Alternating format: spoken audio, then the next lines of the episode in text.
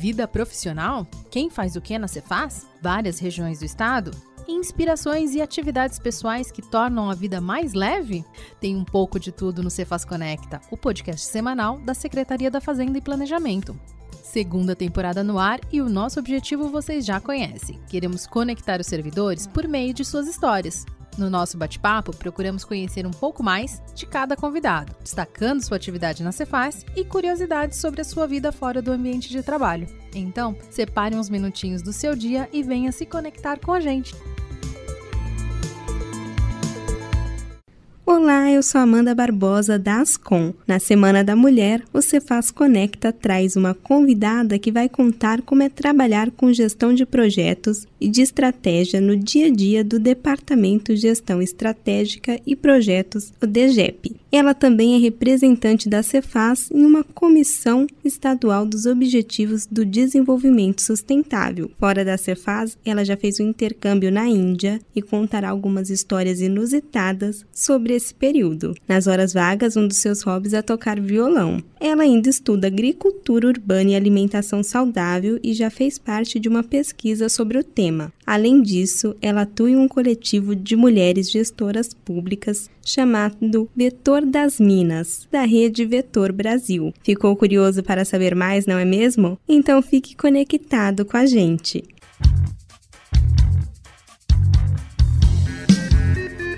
Formada em Ciências Sociais pela Universidade Federal do Rio de Janeiro e especialista em Gestão Pública pelo INSPER, antes de entrar na Cefaz, ela trabalhou com capacitação de recursos no terceiro setor, na Anistia Internacional e no PARES, Programa de Acolhimento a Refugiados e Solicitantes de Refúgios da Caritas. Entrou na Cefaz em 2017 na assessoria executiva por meio de uma parceria entre o governo de São Paulo e a Vetor Brasil. A convidada do dia é a assessora técnica de gabinete do DGEP. Seja bem-vinda, Eduarda Lazari, ou Duda, como ela é mais conhecida aqui na Cefaz. Oi, Amanda, obrigada, obrigada pela recepção. Prazer conversar com você. Ah, é uma honra pra gente. Você tem um currículo bem extenso, não só na Cefaz, mas fora dela também, né? É, já fiz bastante coisa. Duda, e conta pra gente como atua o DGEP aqui dentro da Cefaz. Então, o DGEP é um grande apoio das áreas de negócio da Secretaria da Fazenda. Nós, enquanto secretaria, temos um papel muito importante e central na gestão pública, que é o da garantia de recursos, tanto do lado da arrecadação quanto do lado da gestão desses recursos. Então, a gente entende que todas as áreas finalísticas de negócios são essenciais para a excelência do serviço público no Estado como um todo e são áreas estratégicas que precisam de apoio de gestão de projetos, gestão estratégica, indicadores, processos, todas as áreas chaves para que essas áreas continuem funcionando bem, entregando resultados para o Estado. Então a gente atua bastante por demanda, as áreas nos acessam com desafios de gestão, projetos para que a gente apoie com a parte mais metodológica e também fazendo articulação com o gabinete para ajudar os projetos a andarem. Então é um dia a dia aí bem dinâmico, com bastante coisa. Sim, geralmente a gente tem bastante reunião para entender a demanda de cada área, então a gente precisa conversar com as áreas para entender qual é o desafio de gestão, como a gente pode apoiar, e depois tem sempre um trabalho interno que envolve discussão interna da equipe, estudo e busca de referências para a gente propor as melhores ferramentas e planos de trabalho para apoiar as áreas de negócio da Cefaz. Ah, é bem bacana. Então o DGEP ele está interligado com todas as áreas para atender a demanda de cada um e entender o que cada um ali necessita e solicita. Duda, e você também é representante da Cefaz e uma comissão estadual dos Objetivos do Desenvolvimento Sustentável. Fala um uhum. pouco para a gente sobre isso. Ah, essa comissão é um instrumento de governança que o Estado criou em 2018. Ela conta com representantes de 23 órgãos do Estado e a ideia é juntar diversas áreas do governo do Estado de São Paulo para discutir maneiras de implementar os objetivos do desenvolvimento sustentável. E o que, que são esses objetivos, né, que a gente chama de ODS? são um conjunto de 17 objetivos que fazem parte de um plano de políticas públicas fomentado pela Organização das Nações Unidas, a ONU, em 2015.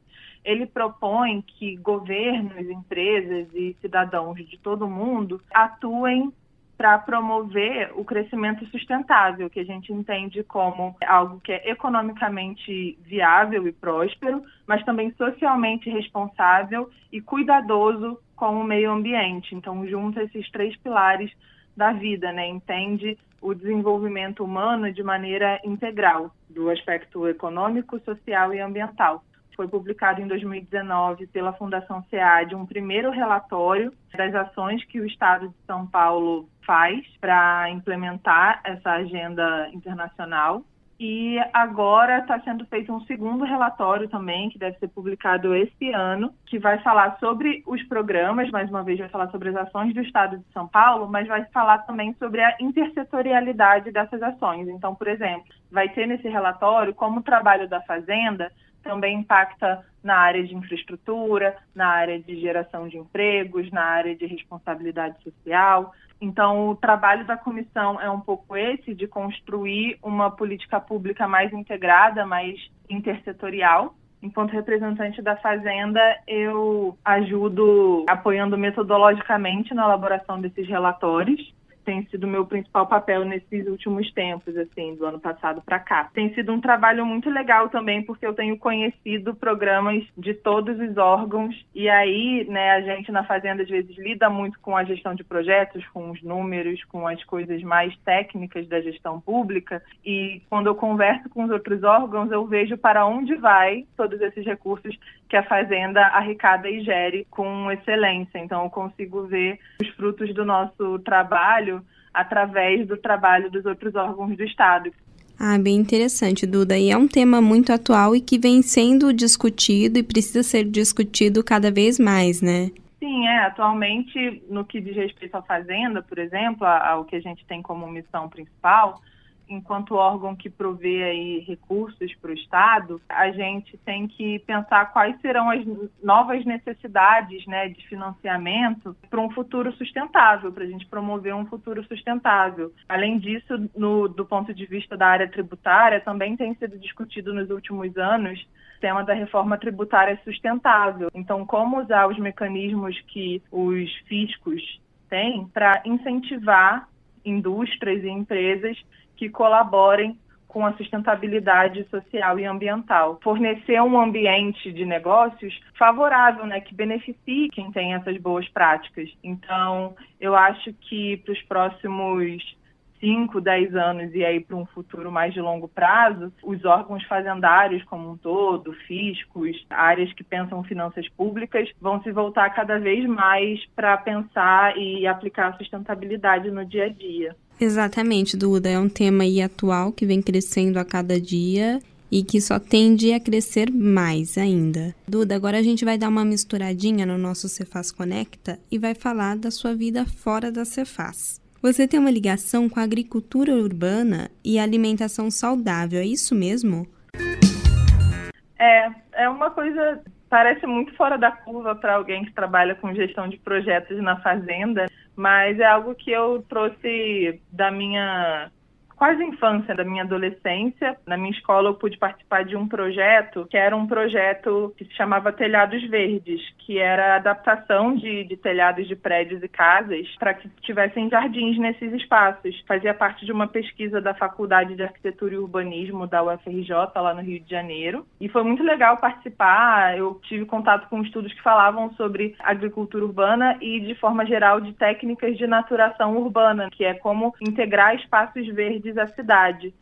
Me apaixonei por esse tema de sustentabilidade ambiental nas cidades, de integrar espaços verdes. Eu sou do Rio de Janeiro, cresci lá. É uma cidade que tem muitos espaços verdes naturalmente já. E para mim é algo que eu valorizo muito, essa integração da cidade com a natureza. Acho que muda completamente o nosso dia a dia, nossa qualidade de vida. E a questão da alimentação é porque é algo que tem um profundo impacto também na nossa qualidade de vida. Eu tive essa primeira experiência de trabalhar num projeto que falava de espaços verdes em cidades e acabei me apaixonando por agricultura urbana especificamente, porque também juntou duas coisas que eu gosto. Eu adoro comer, adoro cozinhar, adoro o momento da refeição em conjunto e adoro essa ideia de ter mais espaços verdes nas cidades. Nossa, que bacana. Não, isso realmente precisa. A gente que já vive nessa correria, nessa loucura da vida urbana, a gente precisa ter um espaço verde por qualidade de vida mesmo.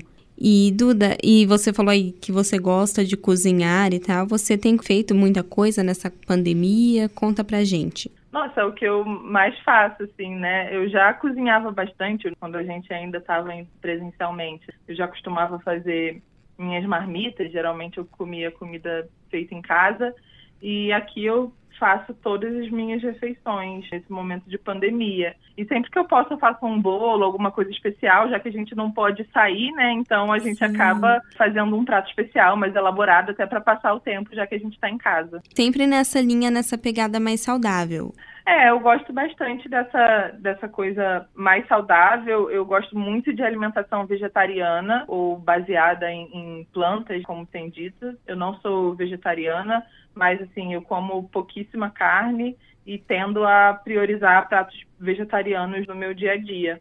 Então eu adoro fazer adaptações vegetarianas das comidas que a gente come tradicionalmente. A pessoa nem imagina, né? E você vai lá e transforma uma coisa que todo mundo gosta, que às vezes é muito calórico ou não tão saudável, você transforma aquilo trazendo para o lado da alimentação saudável. Sim, e fica gostoso também. Mas eu, eu também acredito que que a alimentação saudável é tudo aquilo que a gente faz com equilíbrio e que faz a gente se sentir bem. Então, assim, não excluo nenhuma comida, eu não sou daquelas pessoas que falam, ah, isso é besteira, isso não pode comer. Eu acho que tudo com equilíbrio cabe no dia a dia. Eu adoro um brigadeiro normal desses, feitos com leite condensado, essas coisas assim que nem todo ser humano normal, na minha concepção, né? É isso que você falou faz toda a diferença. Se souber ali equilibrar e comer a quantidade certa, dá para levar uma vida aí bem tranquila, né? Com certeza. E além da alimentação saudável e tudo mais, você também atua em um coletivo de mulheres gestoras públicas chamado Vetor das Minas, que é da rede uhum. Vetor Brasil. Conta um pouquinho pra gente como que isso começou, como que é a sua atuação lá. Bom, o Vetor das Minas, ele começou como um espaço de acolhimento da Rede Vetor Brasil para as mulheres da organização. Né?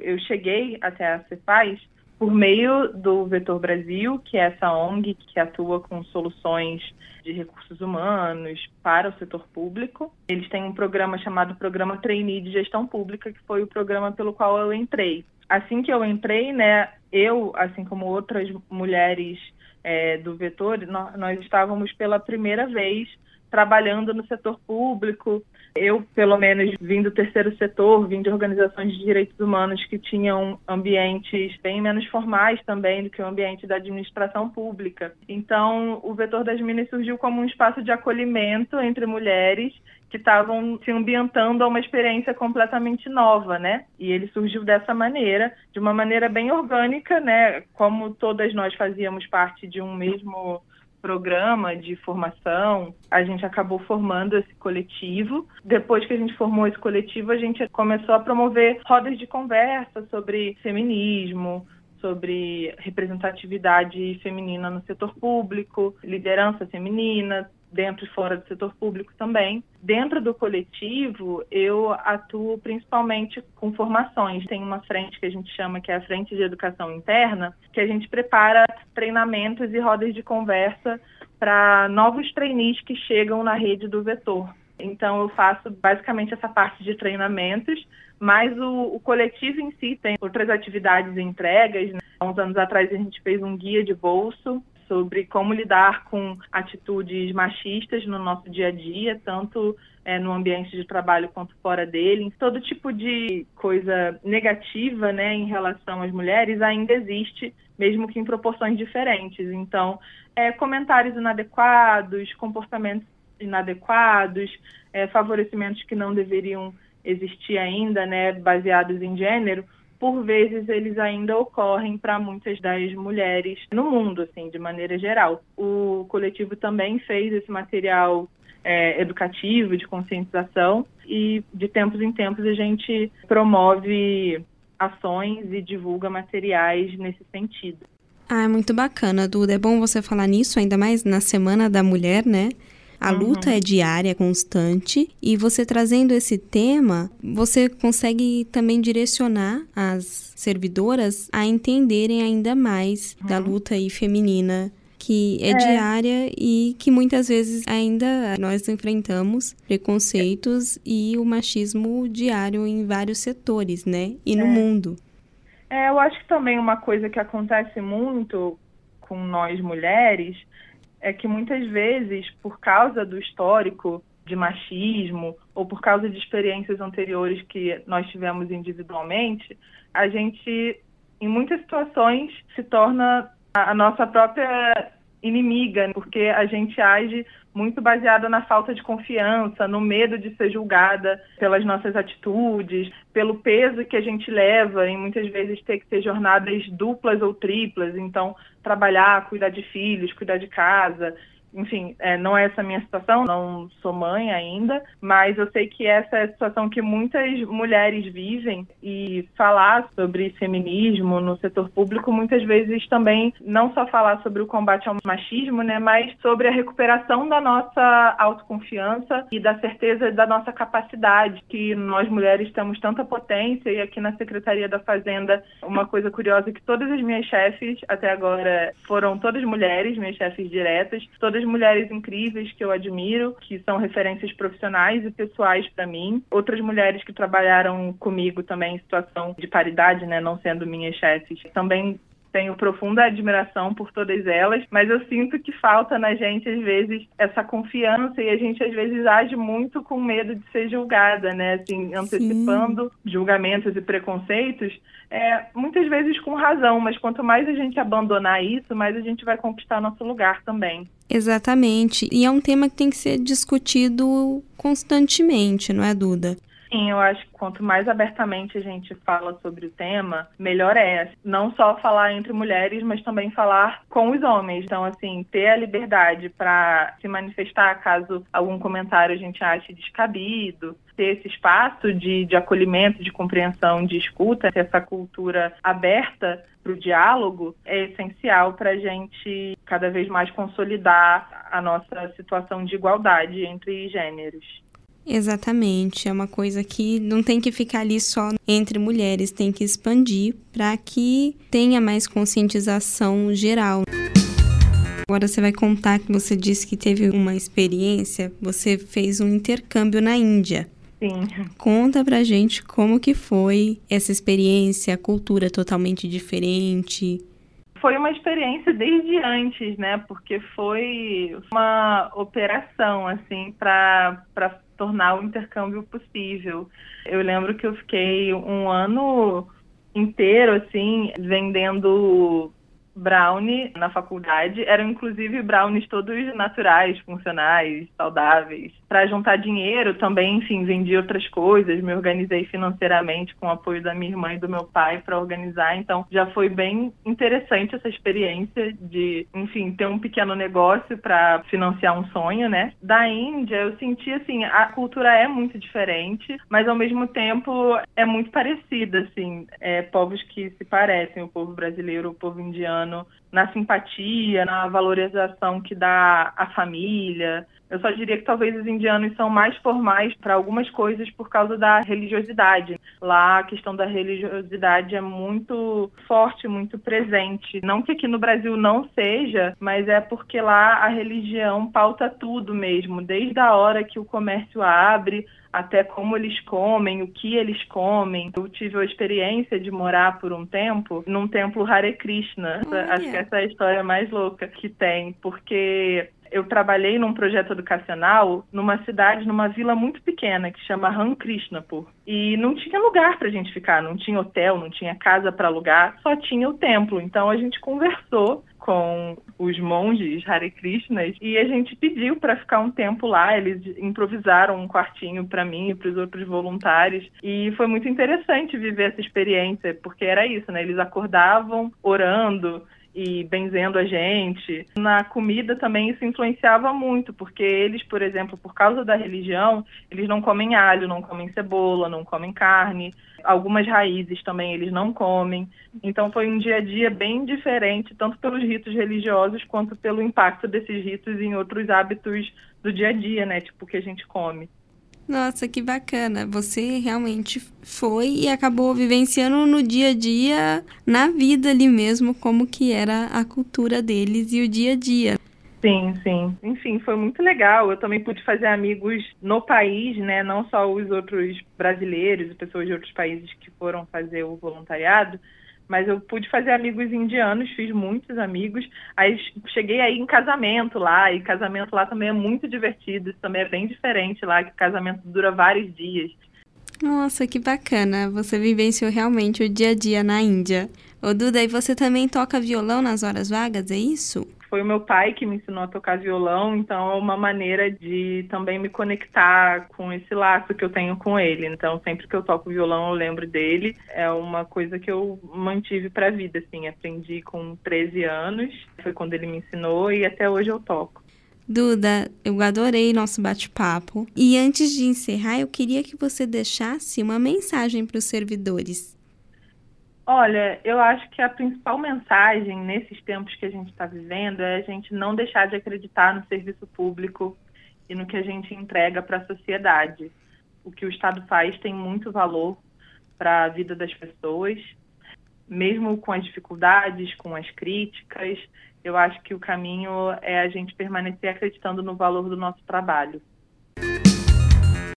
Esse foi o Cefaz Conecta dessa semana. Espero que tenham gostado de conhecer mais sobre a Duda, sobre a ligação dela com a sustentabilidade, a alimentação saudável, a música e a luta diária feminina. Nós da Ascom gostaríamos de parabenizar todas as servidoras nessa Semana da Mulher. Vocês que exercem com tanta dedicação as suas funções na Cefaz e fora dela, sempre com força, coragem, delicadeza e sabedoria. Parabéns, mulheres, todos os dias e deixe a gente se conectar com você também. Mande a sua história para cá, imprensa@fazenda.sp.gov.br, que nós e a casa toda vamos adorar conhecer um pouco mais sobre você. Um beijo, até a próxima, se cuidem.